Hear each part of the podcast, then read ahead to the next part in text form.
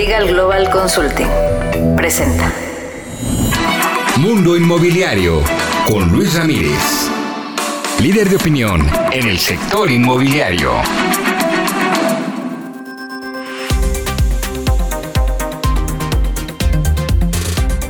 ¿Cómo le va? Soy Luis Ramírez, esto es Mundo Inmobiliario. Lo invito a que nos acompañe en la siguiente hora. Tendremos toda la información del mundo inmobiliario para usted que quiere invertir, que ya forma parte de este apasionante mundo inmobiliario, que quiere comprar casa, formar patrimonio. Aquí tenemos todas las noticias, pero sobre todo las oportunidades. Así es que acompáñenos en esta misma frecuencia todos los jueves en punto de las 10 de la noche por el Heraldo Radio, desde donde transmitimos para toda la República Mexicana. Y si usted está viendo o escuchando el podcast, pues también lo, lo invito a que reproduzca todos los capítulos Hoy, como siempre, un programa especial en el que tendremos grandes invitados. Estaré conversando con Edgar Karim Domínguez, vicepresidente de expansión de AMPI Cancún, la Asociación Mexicana de Profesionales Inmobiliarios, con sede en eh, Cancún, un lugar que sin duda es un referente en el turismo internacional y una extraordinaria opción para hacer inversiones inmobiliarias con altas rentabilidades. Estaré hablando también más adelante con Cristian González, director de experiencias en Celina, México. Celina precisamente una compañía basada en el turismo en distintos eh, puntos del mundo, pero con inmuebles que justamente generan altas rentabilidades. Hablaremos de cómo el turismo se ha convertido en una forma de vida para los nómadas digitales ahora con el home office, eh, la pandemia. Por supuesto, recuerde usted las curiosidades del mundo inmobiliario con mi compañera Lorena Goca y también los tips inmobiliarios con Almadelia, Almadelia Gutiérrez. Recuerde usted toda la información aquí, por supuesto, las noticias en Mundo Inmobiliario. Acompáñenos. Editorial.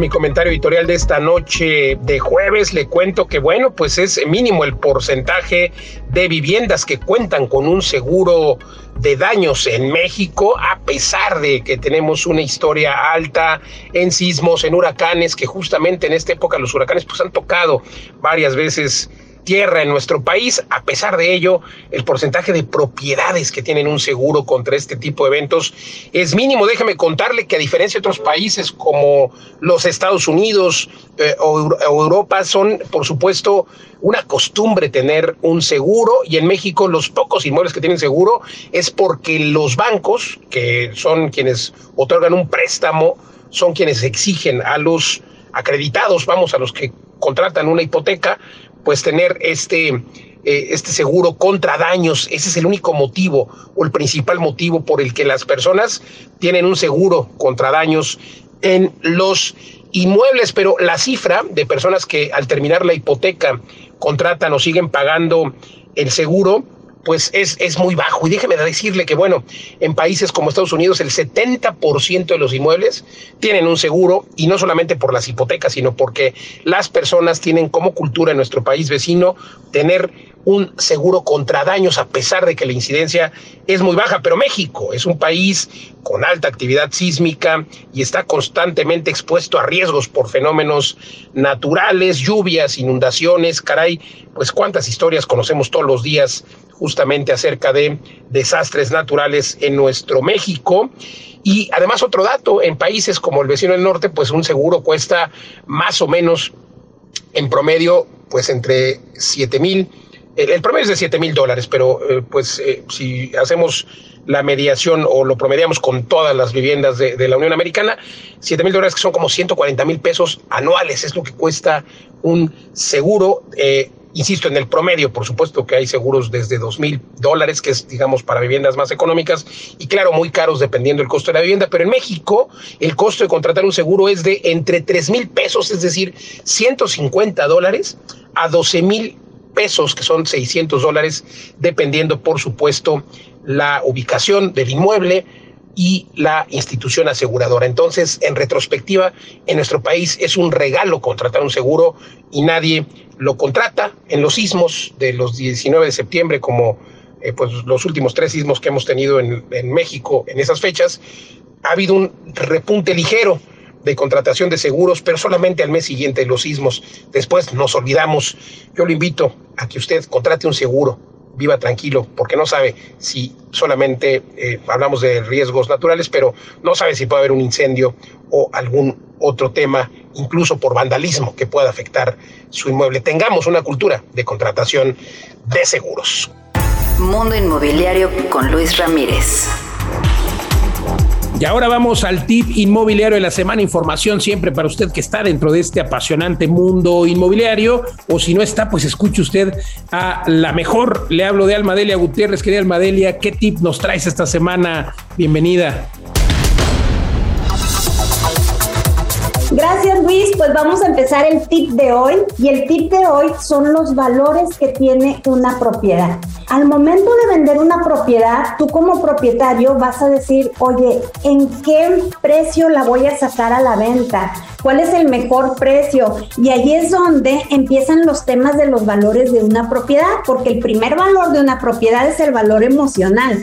Tú vas a pensar, oye, quiero venderla al mejor precio. Y es que, ¿sabes qué? Mi casa vale mucho porque le invertí mucho. Mi casa vale mucho porque ahí mis hijos dieron mis primeros pasos. Ahí me casé, fue mi primer hogar y empiezan todos los temas emotivos que empiezas a agrandar el valor de la propiedad en base a las emociones. También puedes decir, oye, es que la compré con un crédito y la pagué tres veces, necesito recuperar el dinero que pagué. Recuerda que pagaste intereses, no el valor de la propiedad.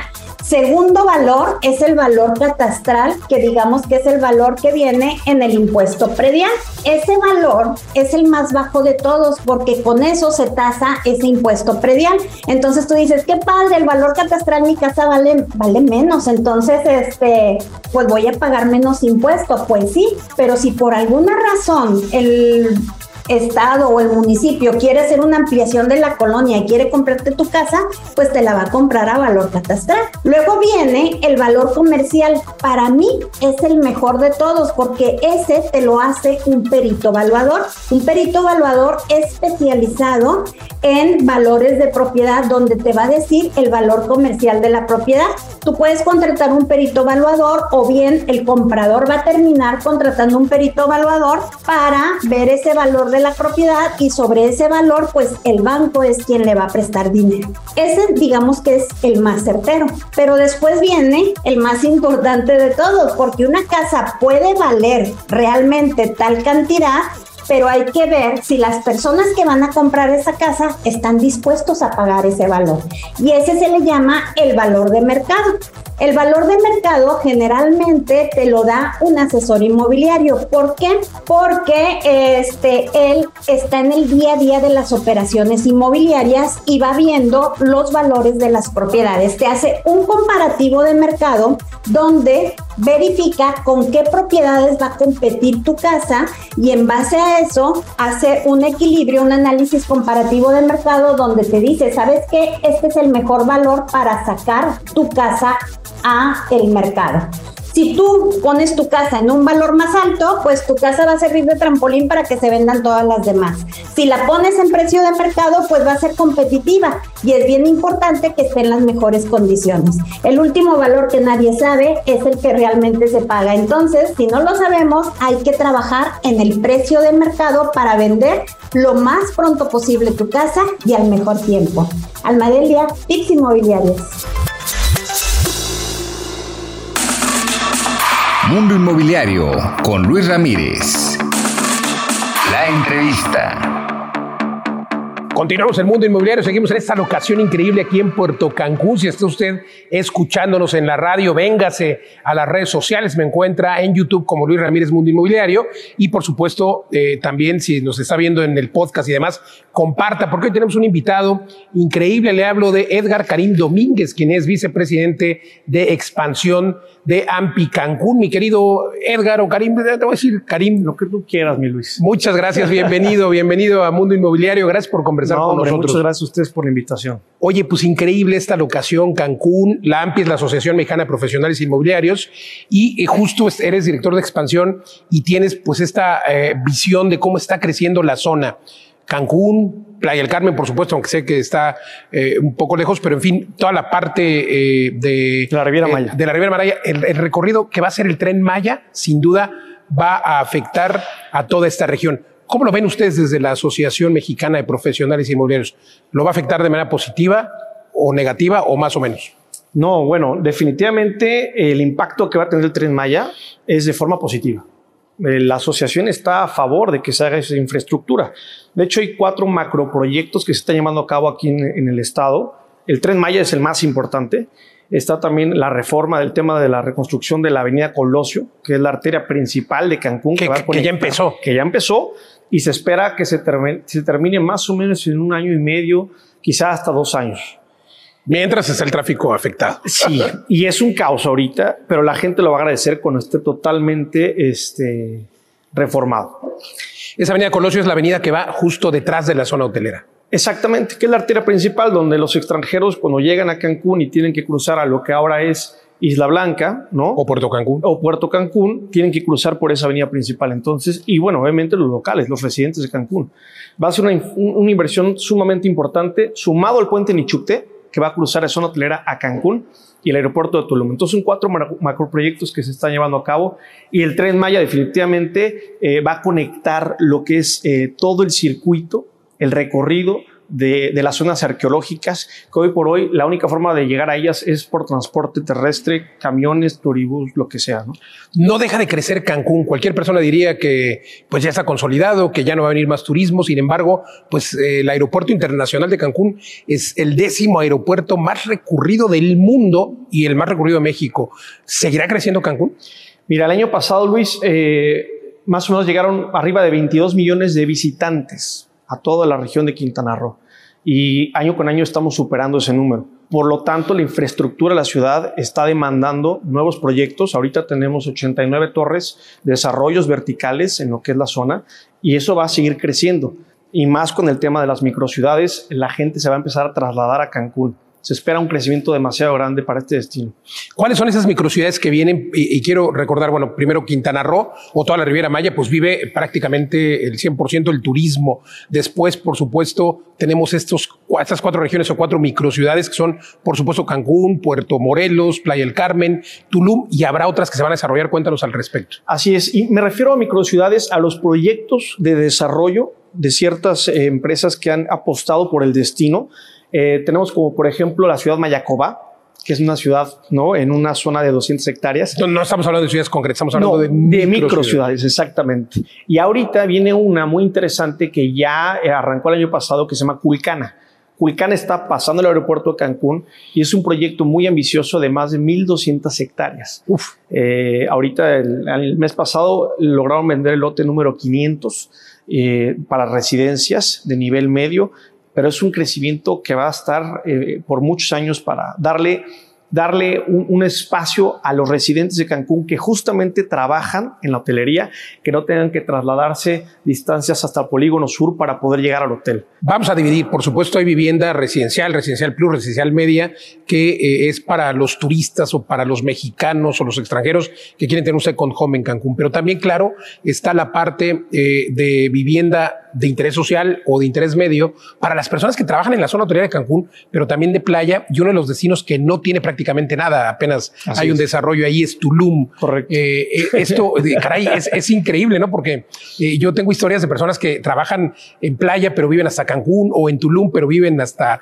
igual playa o Cancún. Entonces, indispensable pensar en la vivienda de interés social. Ya se está haciendo. Ya se está haciendo y no va a parar. Ahorita vienen proyectos de 600 unidades, de 900 unidades en Cancún para ese sector que está demandando tener un espacio eh, con áreas verdes, con parques, con infraestructura, con conectividad, con cableado, con alta... Eh, sí, redes, drones, al rato va a ser una ciudad inteligente, ¿no? Eh, Cancún va a evolucionar, va a evolucionar porque el destino está siendo muy demandado por extranjeros, pero sobre todo por nacionales. Lo comentó hace un momento Mau, el 90% de los que están invirtiendo aquí en Puerto Cancún son nacionales, en todos los proyectos.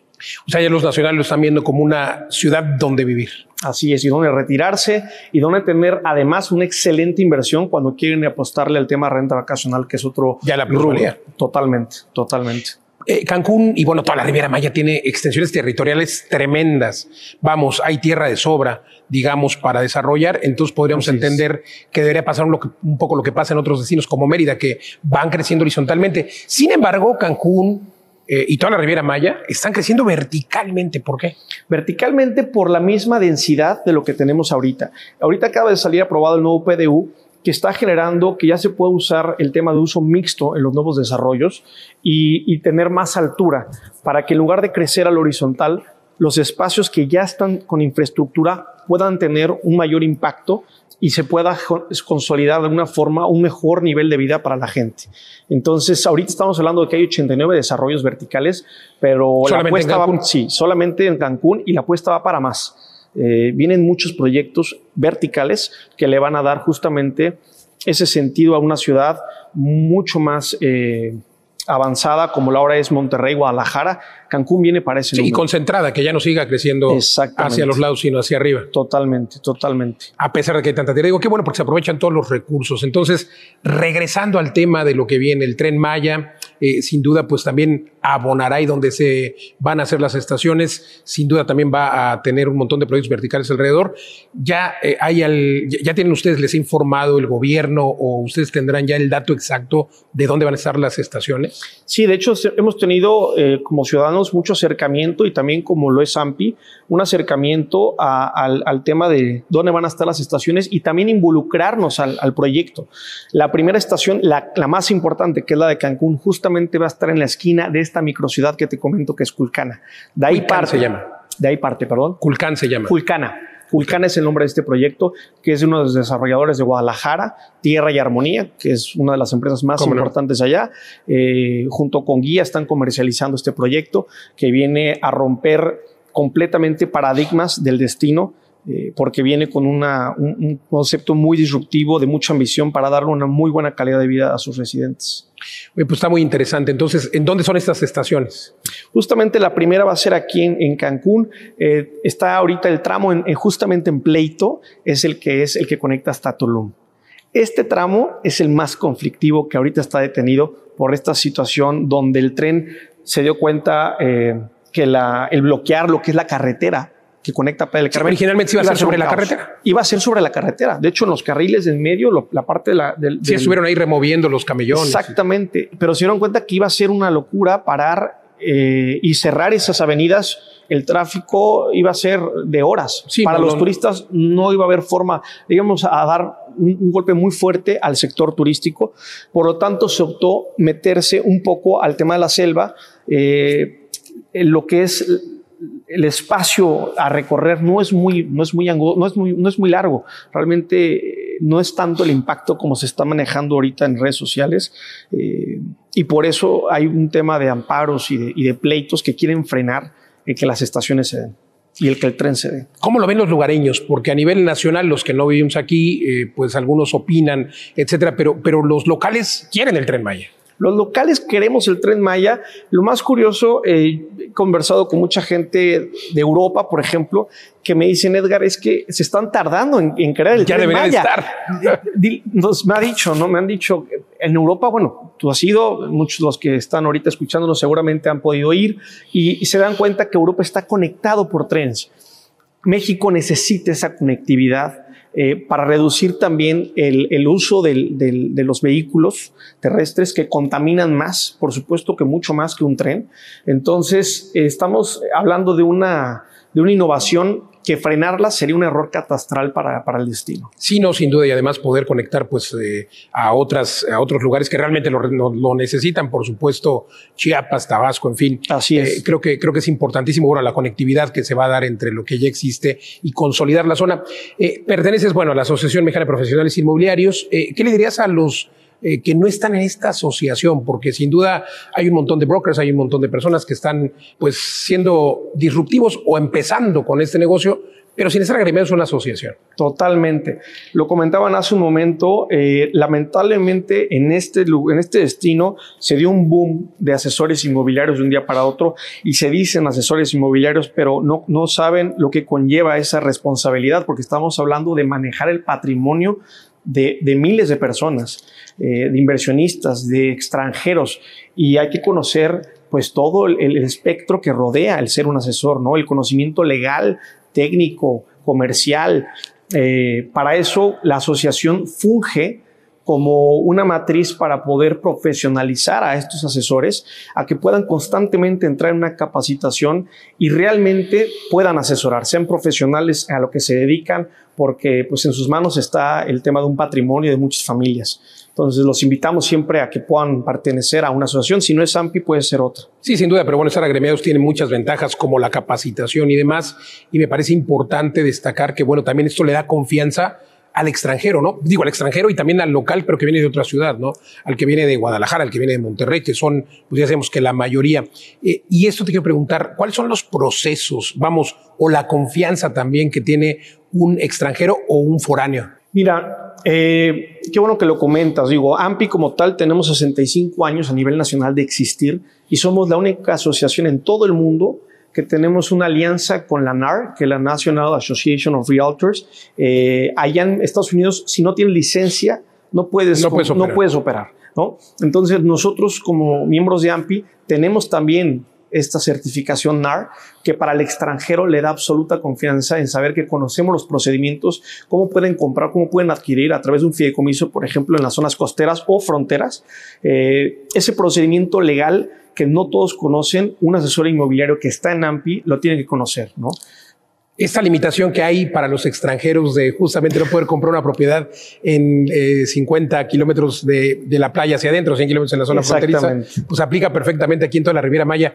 Absurda, porque nosotros los mexicanos íbamos a comprar en Estados Unidos o en muchos otros países. ¿Cómo lo toman los extranjeros? Absurda, es ¿eh? lo que acabas de decir. Mira, al principio eh, es mucha la explicación que hay que darles a entenderle por qué existe un fideicomiso y por qué su propiedad la va a tener, en este caso, un banco ahorita como fiduciario, para poder poder ellos gestionar, ya sea que lo vivan o lo puedan comercializar o vender. Entonces, lo entienden en algún momento, para ellos es un trust Sí, porque es una figura muy utilizada en otros países. Es una figura muy utilizada. De hecho, en México el fideicomiso se utiliza para muchas cosas. Claro que aquí lo entendemos en el ámbito inmobiliario para este, este giro, ¿no? Para los extranjeros. Para los extranjeros, exactamente. Pero es ridículo porque, como bien dices, podemos comprar nosotros en cualquier parte del mundo y ellos no pueden comprar aquí. Y esto es por una ley de, creo que del año del porfiriato, donde pensaban que iban a invadirnos, ¿no? Entonces... lo que queremos es que nos invadan, que vengan y compren. Comercialmente sí. Sí, claro. Comercialmente, Comercialmente lo que queremos, que vengan los españoles y los extranjeros y compren tierra. Por favor. De hecho, lo hacen, no más que a través del fideicomiso. Y es un ingreso para el Estado que no creo que suelten pronto. No, pues deberían, deberíamos de cambiar esta ley, que por cierto ha estado ahí la iniciativa para eh, pues derogar esta, este, este artículo 27 constitucional, por cierto, en la de senadores, en la de diputados, pero bueno, andan ahí debatiendo otras cosas. Ojalá que ya se pongan las pilas y podamos derogar esta. Escúchenlo, eh, escuchen. Por favor, esta ley del porfiriato, quién sabe de cuándo, pero que solo limita las compras de los extranjeros. Hablando de extranjeros, decíamos que mayormente ahora estamos en un mercado de mexicanos, pero el destino eh, Cancún y toda la Riviera Maya empezó a tener más mexicanos después de la pandemia. Antes de la pandemia eran más los extranjeros los que compraban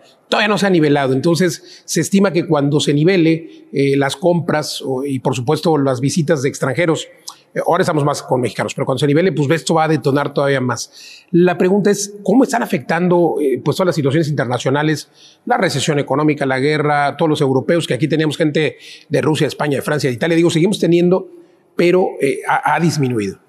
Mira, qué buen punto tocaste ahorita lo que es Riviera Maya, hablamos de Playa del Carmen, Puerto Morelos, Tulum y para allá, está generalmente eh, predominante, el, extranjero es el que invierte. ¿no? Estamos hablando de unos 60, 70, quizá 80% de las inversiones son extranjeros. ¿Cancún son mexicanos? Con Cancún predomina más la inversión nacional que la extranjera ya ahorita. En su momento, obviamente, lo que es zona hotelera estuvo totalmente dominado por los extranjeros, pero es curioso que en las preventas, en las preventas el nacional ha confiado mucho más que el extranjero al invertir aquí. Sí, ya el extranjero compra o está comprando producto terminado producto terminado, el cual pueda utilizar como una second home o simplemente como inversión para renta vacacional, que ha sido un boom, que los hoteleros están espantados porque hubo un, despegue durísimo en este tipo de desarrollos que ofrecen este producto. Puerto Cancún no es el caso. Interesante, interesante este tema. Vamos a tener que interrumpir esta entrevista para ir un corte, pero estamos de vuelta en dos minutos. Mientras des una vuelta a todas nuestras redes sociales, escríbame Luis Ramírez, Mundo Inmobiliario. Ya volvemos.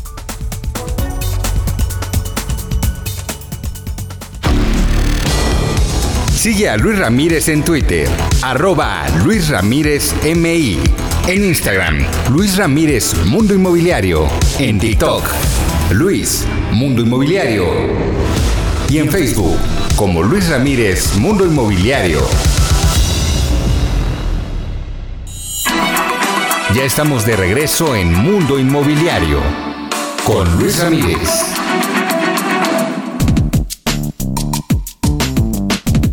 Regresamos a Mundo Inmobiliario. Estamos transmitiendo desde la Ciudad de México para toda la República Mexicana a través de la frecuencia modulada por el Heraldo Radio. Y si usted está escuchando el podcast en nuestras plataformas, no le cambie. Seguimos con nuestro extraordinario entrevistado. Mientras tanto, lo invito, lo invito a que entre a www.vivedelasrentas.com para que usted pueda formar patrimonio y vivir de las rentas. Continuamos, continuamos con la entrevista. Mundo Inmobiliario con Luis Ramírez. Cuéntame al respecto de las rentas vacacionales, porque justo en algunos otros, eh, en, algunas otras ciudades, Miami, por ejemplo, han limitado el que se pueda rentar por plataformas como Airbnb. Eh, Cancún, eh, los, los hoteleros, los gobiernos en esta zona de la Riviera Maya han propuesto algo así o Sí, sí, de hecho quiere meter un, un impuesto muy fuerte a esas plataformas para que los usuarios, el, el precio ya no sea tan, tan, tan diferente con, con respecto a las noches de hotel, ¿no? Ahorita todavía encuentras un, un diferenciador en precios que hace que, que también el mercado cambie. El, el, que, el que viene, viene con otro, otro, otro estilo de viaje completamente distinto. Sí, viene a cocinar, se viene Exactamente, ¿no? a estar más tiempo también. A estar temporadas mucho más largas que eso también se está buscando. Y con lo que mencionaste hace un momento de los europeos, que con todo lo que está sucediendo con la guerra, definitivamente, y ahora en diciembre, que viene el, el tema del gas, que los europeos se van a quedar congelados a allá, va a haber, va a haber un- un- una migración muy importante. De hecho, la hay siempre en diciembre, ¿no? Enero está lleno de europeos aquí. Totalmente, pero ahora, ahora van a venir muchos para el tema ya de inversión, de retiro, porque esto, esto que ofrece Cancún no lo ofrece ahorita ninguna ciudad de Europa. Entonces... Y menos el clima. eh, y menos el clima, exactamente. Viene, viene un, un movimiento muy importante para este destino eh, por los europeos, definitivamente para este 2023, sin duda. Pues qué bueno, no te digo, qué mal que no tengan gas, qué mal que esté dando esta coyuntura internacional, pero bueno, la recesión entonces no será problema porque vienen a querer estar un tiempo más largo, sobre todo en los inviernos. Así es, pandemia de hecho nos afectó, sin embargo nos mantuvimos en números, tuvimos una ocupación del Por los 60% mexicanos. por los mexicanos y los desarrollos no pararon. Hubo unos que sí obviamente tuvieron que ralentizar un poco el tema de la construcción, pero en general las obras y los nuevos proyectos en preventa siguieron eh, en el mercado a- a, eh, saliendo nuevos proyectos semanas tras semanas. Y así va a seguir ahorita. Y se siguió vendiendo. Y se siguió vendiendo. Se siguió vendiendo. ¿Tienes datos de la absorción hoy en Cancún, en toda la Riviera? Mira, el año pasado se desplazaron cerca de 5.600 unidades en lo que es Riviera Maya. Casi 13.000 nuevas propiedades a nivel nacional, pero 5.600 en Riviera Maya, O sea, casi la mitad, 40%. casi la mitad. Y este año vamos por más. O sea, este año estamos superando quizá las 7.000 unidades desplazadas. Muchas de ellas en lo que es Tulum, definitivamente, solamente que el, el ticket de espacio son, son promedio 40 metros cuadrados contra 200 metros cuadrados de Cancún. Estamos hablando de productos muy diferentes. O sea, es más ¿no? barato Cancún que Tulum. Es más barato Cancún que Tulum, por supuesto, en metro cuadrado, sí, definitivamente. Pero Cancún no hablamos de la zona hotelera, porque hay una zona muy desarrollada, lejos, entre comillas, de la zona hotelera. Así es. Sí, lo que es Puerto Cancún, hablamos de un Shark, por ejemplo, estamos hablando de un metro cuadrado en 5 mil dólares, precio, metro cuadrado. SLS es, es similar, ¿no? Entonces, no, no hablo de otros desarrollos porque estamos ahorita aquí en, en nuestra torre icónica. claro, claro. Pero sí, sí, definitivamente Cancún no le, no le llega a Tulum todavía. ¿eh? O sea, Tulum es más caro, pero porque está todo concentrado a la zona. Y por el tamaño de las unidades, que son sumamente pequeñas. sumamente pequeñas. Oye, pues interesante. Entonces, eh, el turismo nacional eh, o los conacionales vienen a la zona turística o se aventuran a irse a, a la zona ya del centro, que Cancún está enorme. Eh, visitaba hace unos días la zona, eh, pues ahí donde están haciendo los amigos de Consorcio Ara de Dreams Lagoon. Ajá. Hombre, está increíble, vertical, pero además hay tierra por doquier y desarrollos por doquier. Sí, ahorita lo que es Guayacán, Guayacán. es la nueva avenida. Después de Puerto Cancún, Guayacán es lo que sigue. Eh, en cuestión de crecimiento, estamos casi a la par. En, cantidad de desarrollos. Y viene unos proyectos muy interesantes en esa zona, una infraestructura impresionante que le va a dar servicio a toda esa nueva comunidad que se está generando, principalmente con lo que es Grupo Cumbres. Que está más o menos a media hora de aquí, de la zona hotelera. De, sí, de hecho, quizá llegues en 20, 20 25 minutos aproximadamente a, lo que es la entrada de Guayacán. Más allá hacia dónde viene el desarrollo, Isla Blanca y aquella zona.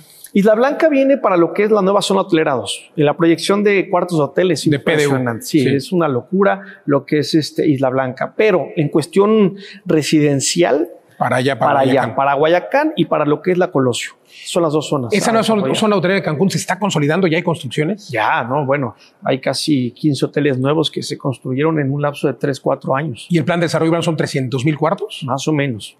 Estamos hablando que ahorita hay eh, cerca de 200 hoteles nomás en Cancún y más de 100 mil habitaciones en la, en la, Riviera Maya. Entonces, eh, el duplicar ese número es, es, un proyecto demasiado ambicioso. ¿Y dónde va a vivir toda esa gente que va a trabajar? Claro, necesitan necesita un, lugar de vivienda y esa es la, apuesta también para los desarrolladores ahora en el destino. Pues qué buenas noticias para Cancún, para toda la Riviera Maya, sin duda se está consolidando, sigue creciendo, no hay para cuándo pare. Eh, alguien hablaba que para 2030, 2040, yo no sé si vaya a parar en algún momento, sobre todo porque otra vez tenemos el privilegio, a diferencia de muchos destinos del mundo, pues obviamente el sol, la arena, el mar, pero sobre todo el clima. Y la verdad es de que la calidez de los mexicanos, pues también hace que muchas y muchos extranjeros sigan disfrutando y, muchos locales también, porque México hay que recordar que tiene pues nada más 130 casi millones de habitantes, que sin duda la mayoría quieren venir aquí a Cancún. Así es de que buenas noticias, mi querido Karim. Muy Además, eh, pues eh, de hablar de toda esta zona de Cancún y, regresar un poco a tus funciones en la Asociación Mexicana de Profesionales Inmobiliarios, porque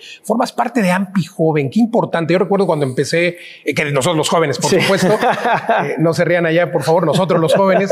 Eh, eh, yo recuerdo hace 15 años que empecé en esto, pues veía gente particularmente grande, ¿no? Gente ya retirada que utilizaban el ser broker o el ser asesor inmobiliario como, como un trabajo de retiro, ¿no? Decían que era para los divorciados o divorciadas y para la gente de la tercera edad. Y hoy me emociona mucho ver gente que está tomando una carrera de vida, o sea, desde que son jóvenes, están empezando a tomar una carrera de vida en, los bienes raíces y me parece muy acertado. ¿Qué les dirías tú a los chavos? No, bueno, a ver, eh, justamente acabas de decir una cosa muy importante. Los jóvenes están entrando a este negocio, pero como una carrera de vida ya no como una profesión únicamente por el tema de un ingreso rápido, que es lo que exactamente que al principio cautivaba a las personas a decir, me voy a dedicar a esto porque, porque ganas muy rápido dinero, ¿no? Ahorita ya hay una conciencia de que esta profesión requiere de mucho conocimiento, de una preparación para poder eh, llegar el día de mañana a crecer en el sector inmobiliario. Ya licencia en 20 estados. Totalmente. Bueno, Quintana Roo obviamente fue de los primeros que, que, que empujó la licencia inmobiliaria, la matrícula inmobiliaria, que año con año ha ido creciendo. Ahorita, de hecho, tenemos el 50% de descuento con Cedetus, logró esto AMPI, para que todos los que llevan ya dedicándose a esto por lo menos un año eh, puedan acercarse a Cedetus y tramiten esa matrícula inmobiliaria. ¿Eso se traduce en cuánto dinero? Eh, el año pasado estaba en 11.600 pesos, estamos hablando de 5.000 pesos el poder tramitarla. Claro que hay una serie de requisitos de experiencia, capacitarse. 90 horas de capacitación mínimas que las puedes conseguir con un diplomado, con certificados, en fin, hay muchos medios eh, y en AMPI estamos ayudando a que cada vez más se estén acercando las personas a, lograr esto. Y en cuestión de los jóvenes, tocas un punto importante.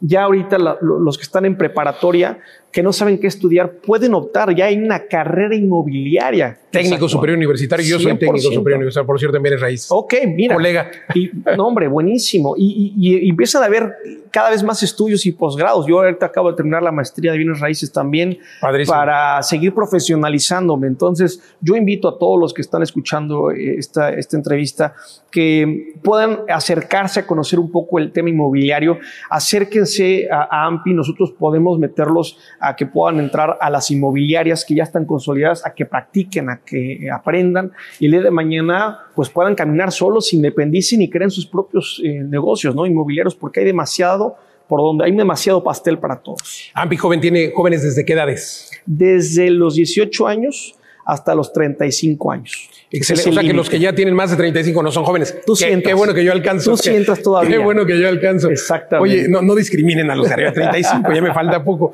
Pero de verdad, de verdad, ya eh, hablando en serio, creo que es eh, importante darse cuenta que el sector inmobiliario puede ser una carrera de vida, la segunda fuerza económica que, que más aporta al Producto Interno Bruto, que va a seguir creciendo sin duda por lo menos los siguientes 30 o 40 años, una población joven que va a necesitar eh, comprar propiedades y sin duda pues la migración que estamos teniendo tanto de Centro Sudamérica a México, que ya nos ven como un país consolidado, pero también de gente que viene a retirarse a México, no solo a Cancún, tenemos un montón de destinos en todo México y por eso es importante estar en el mundo inmobiliario. Qué bueno que la AMPI Totalmente. tenga líderes como tú, mi querido Karim. Muchas gracias. Eh, felicidades, gracias. ¿Dónde podemos encontrar a la AMPI? ¿Dónde podemos encontrarte a ti en redes sociales? Mira, AMPI lo podemos encontrar en redes sociales, AMPI-Cancún, para todos los que estén escuchando, los que estén aquí, y si no, AMPI General para Ciudad de México, y un servidor, edgarkarim.dom en Instagram, ahí de repente estoy publicando eh, ciertas cosas, de hecho ahorita lancé un certificado de desarrollos turísticos inmobiliarios que voy a impartir en el TEC Milenio, que arranca ya en el siguiente mes para aquellos interesados en desarrollar, que es otro negocio.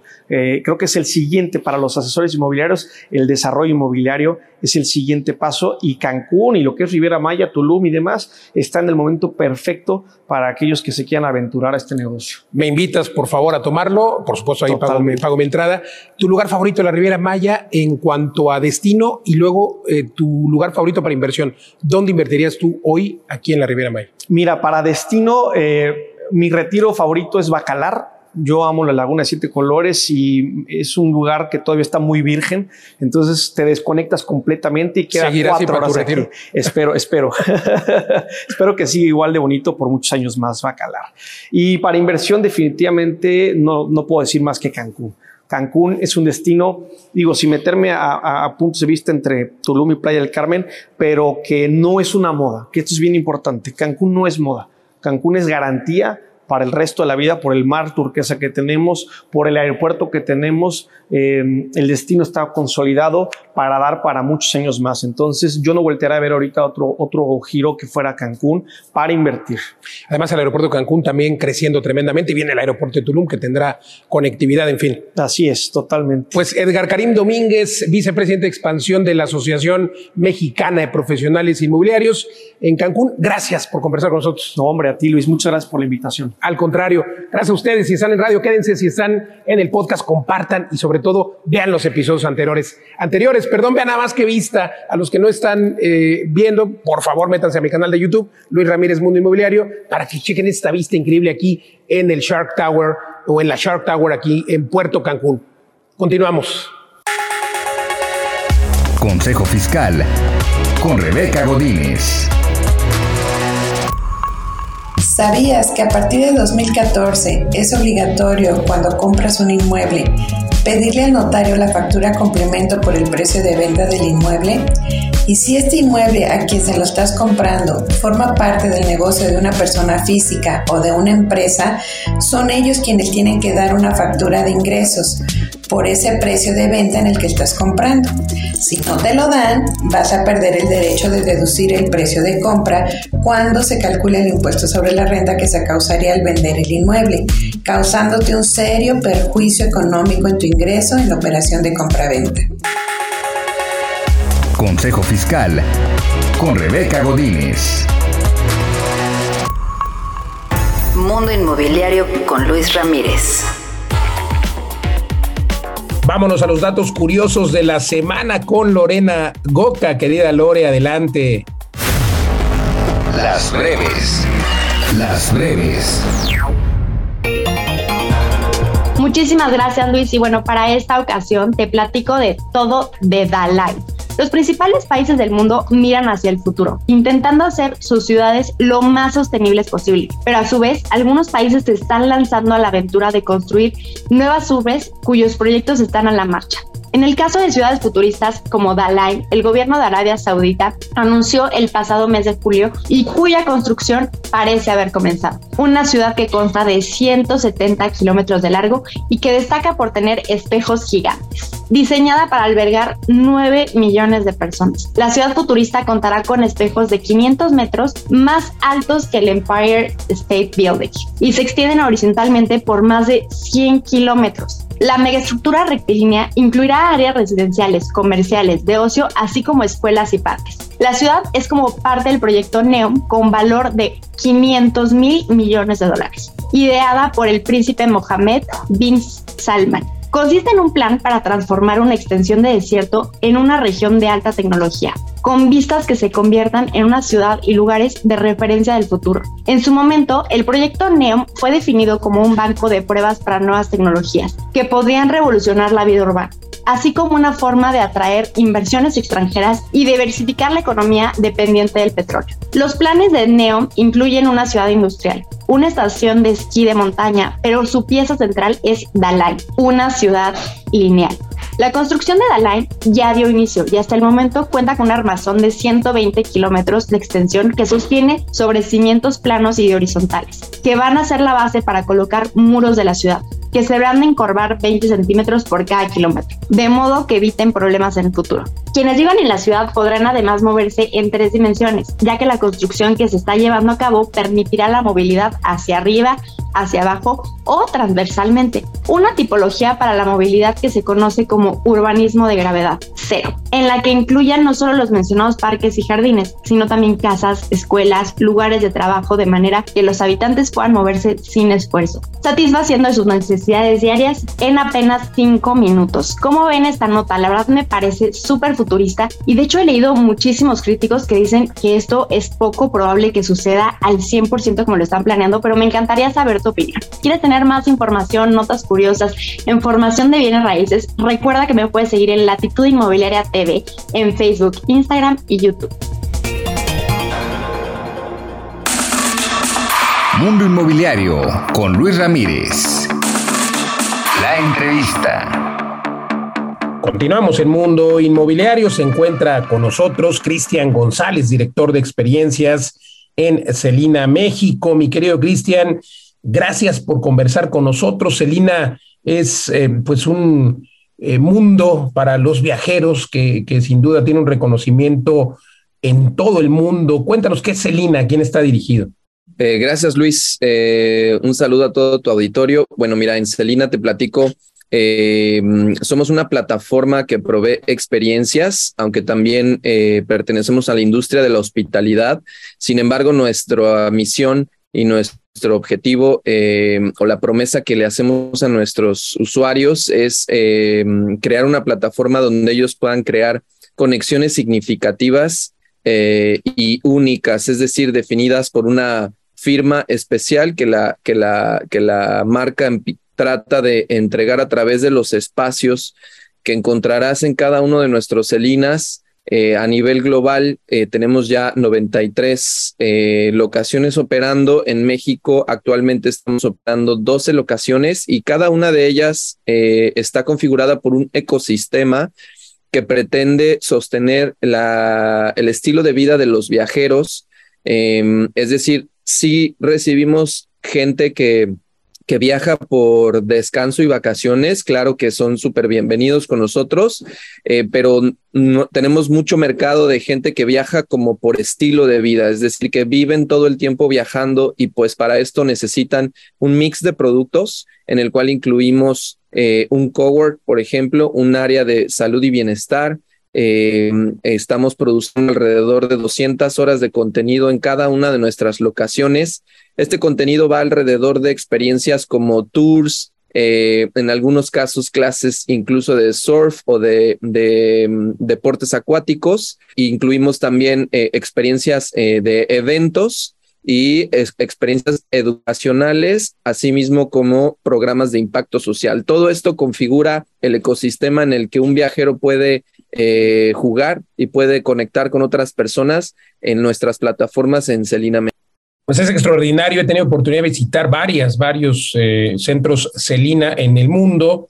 Uno de ellos en Tulum, por ejemplo, en México, pero también lo tienen, los tienen en ciudades, en, en centros urbanos y bueno, pues hasta la profundidad del Amazonas, ¿no? Que es muy interesante.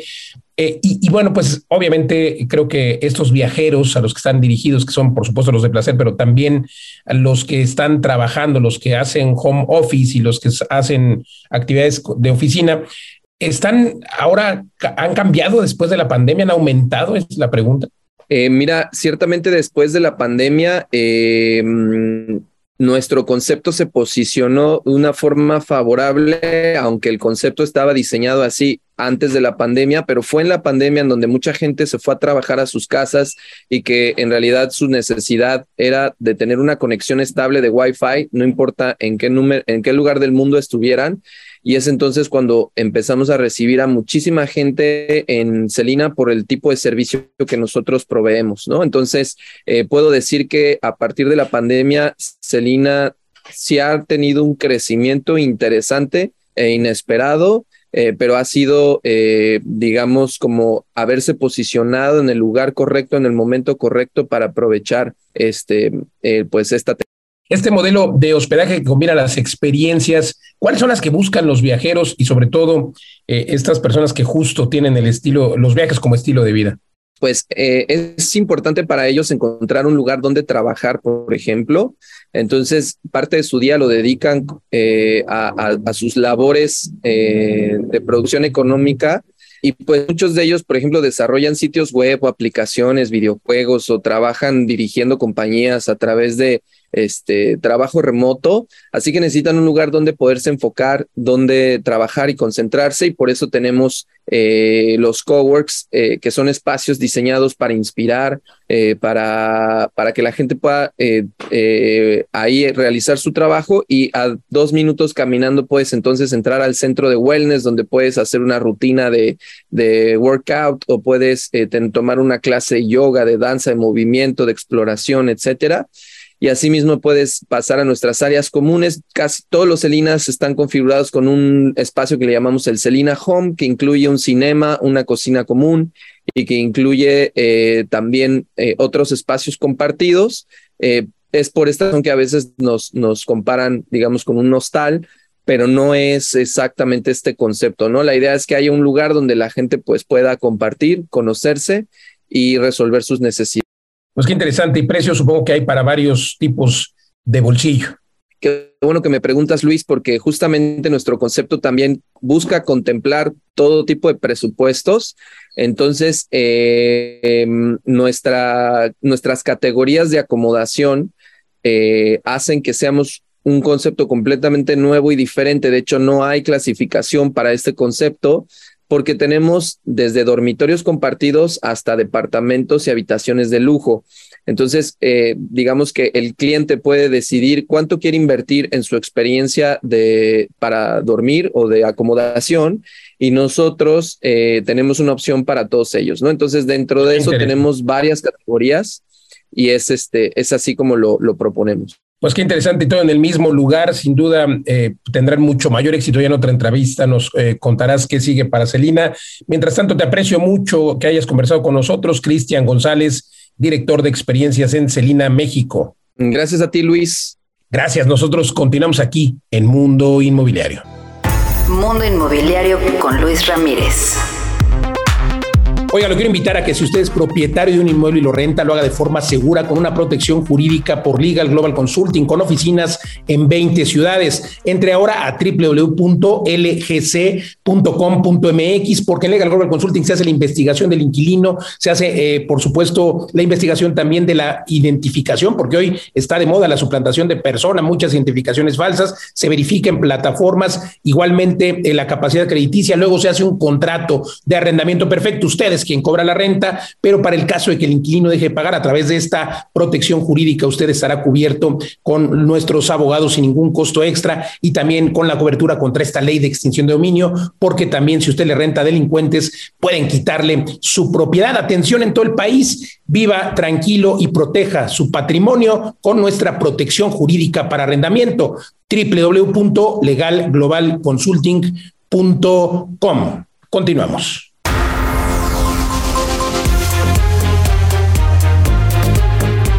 Hemos llegado al final de esta emisión de Mundo Inmobiliario. Gracias por acompañarnos. Recuerde que puede usted compartir y escuchar el podcast completo. Escríbame, siempre me dará gusto atenderlo en mis redes sociales. Luis Ramírez Mundo Inmobiliario.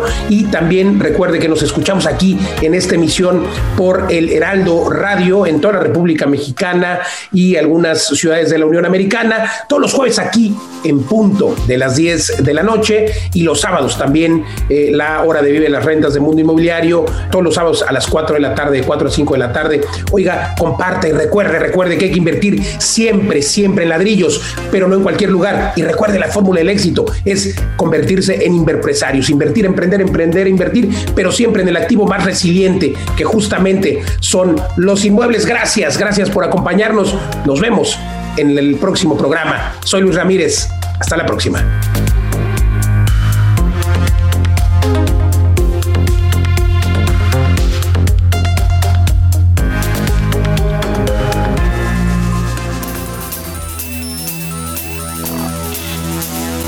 Global Consulting presentó Mundo Inmobiliario con Luis Ramírez, líder de opinión en el sector inmobiliario.